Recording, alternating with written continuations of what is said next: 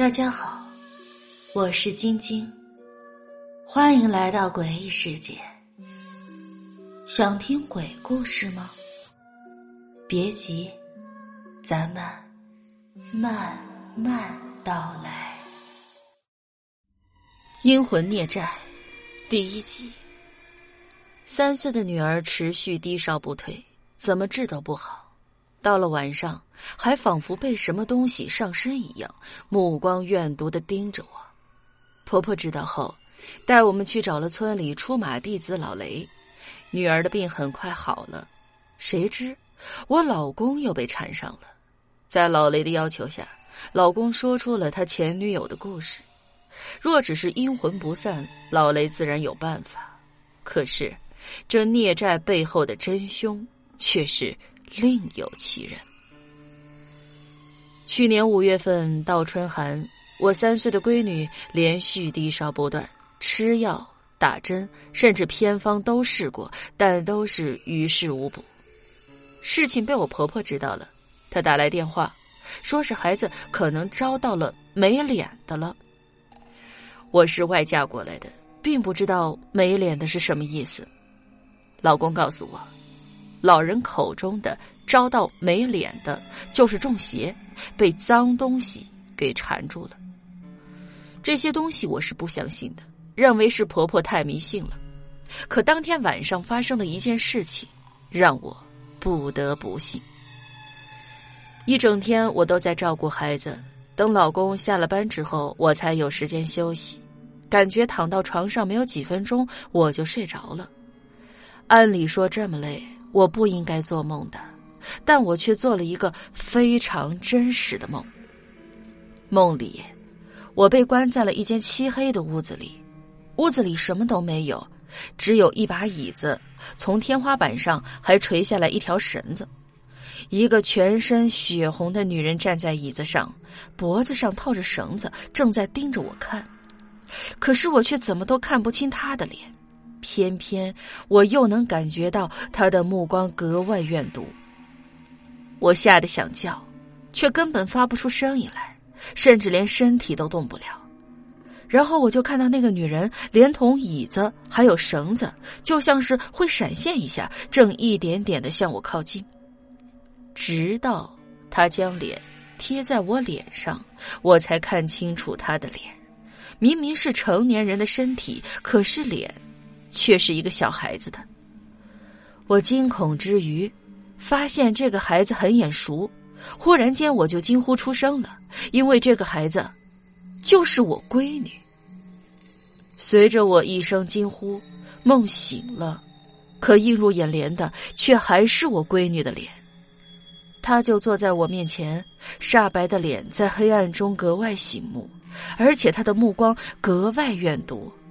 我甚至能够看清楚，他的嘴角勾起了一抹弧度，很阴森。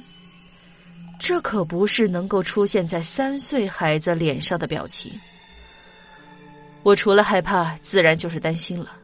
在自己孩子面前，当妈的就算是再害怕，似乎也都有拼命的勇气。小爱同学，开灯。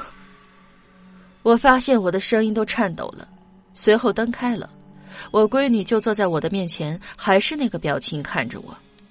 老公也醒了过来，怎么了？你看半夏。我从床上坐起来，很想把闺女抱在怀里，但心有距离。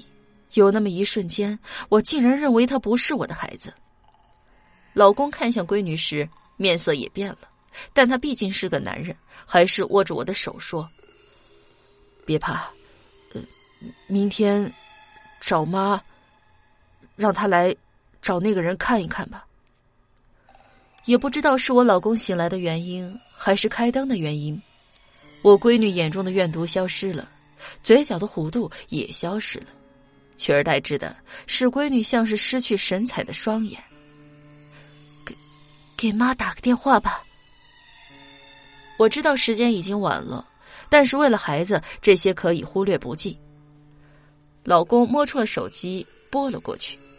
接通之后，我婆婆直接问：“半夏怎么了？”好像她一早就意料到会发生什么一样。我把情况和婆婆说了，她沉默了一会儿才说：“让他爸搂着她睡，晚上也别关灯了。你俩明天早上就来。”有了婆婆出主意，我莫名心安了一些。很多时候，在年轻人惊慌失措时，老人做出的决定就像是定心丸。而且当天晚上，闺女竟然真的再没有异样了，睡得很安稳。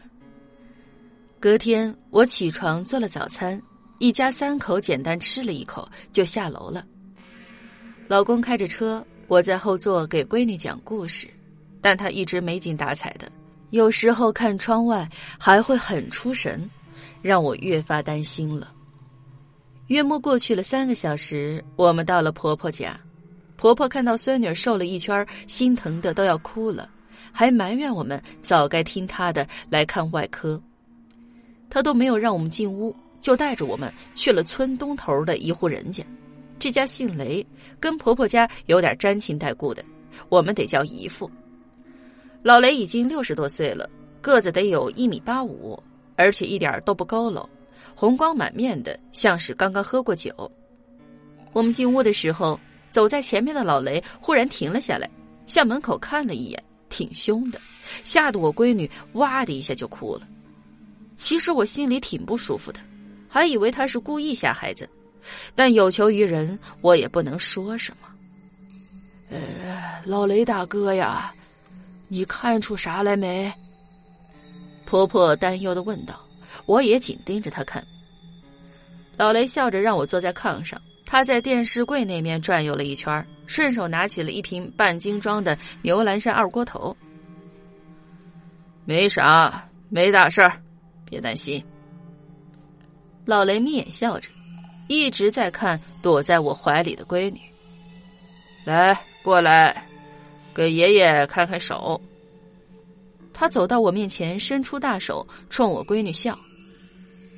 妈妈，妈妈，我害怕。闺女使劲的往我怀里钻，力气还挺大的，不像在家时那么没精神了。我哄着闺女说道：“半夏，乖，给爷爷看看。等会儿妈妈给你买糖吃。”小孩子很好骗的，尤其是面对糖果，总是没有抵抗力。半夏怯生生的看向老雷，然后伸出了两只小手。来，看爷爷的眼睛。老雷抓着闺女的手，眼睛盯着闺女的眼睛。爷爷有眼屎。闺女忽然奶声奶气的说：“大伙儿被逗笑了，然后闺女也跟着笑。小孩子就是这样。”看到别人笑就会被感染。我忽然意识到了一个问题，好像到了老雷家，闺女就有精神了。爷爷这儿有蛋糕，你吃不吃？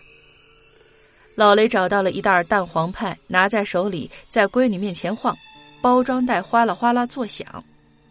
闺女的大眼睛立刻更有神采了，但她没敢要，而是看向了我。先谢谢爷爷才可以吃，我笑着说。闺女奶声奶气的说：“谢谢爷爷。”然后闺女就从我怀里挣脱了，拿着蛋黄派边吃边玩，看不出是个低烧不退一周多的孩子。我看了老公一眼，心想这也太神了吧！这一周多，闺女在家里始终没有精神，甚至连哭的力气都没有。别说满屋子疯跑了，她虚弱的身子就像是面条一样，有时候坐都坐不稳。可是到了老雷家，小家伙就有了精神。如果不是亲身经历，是别人说给我听的，我都会觉得离谱。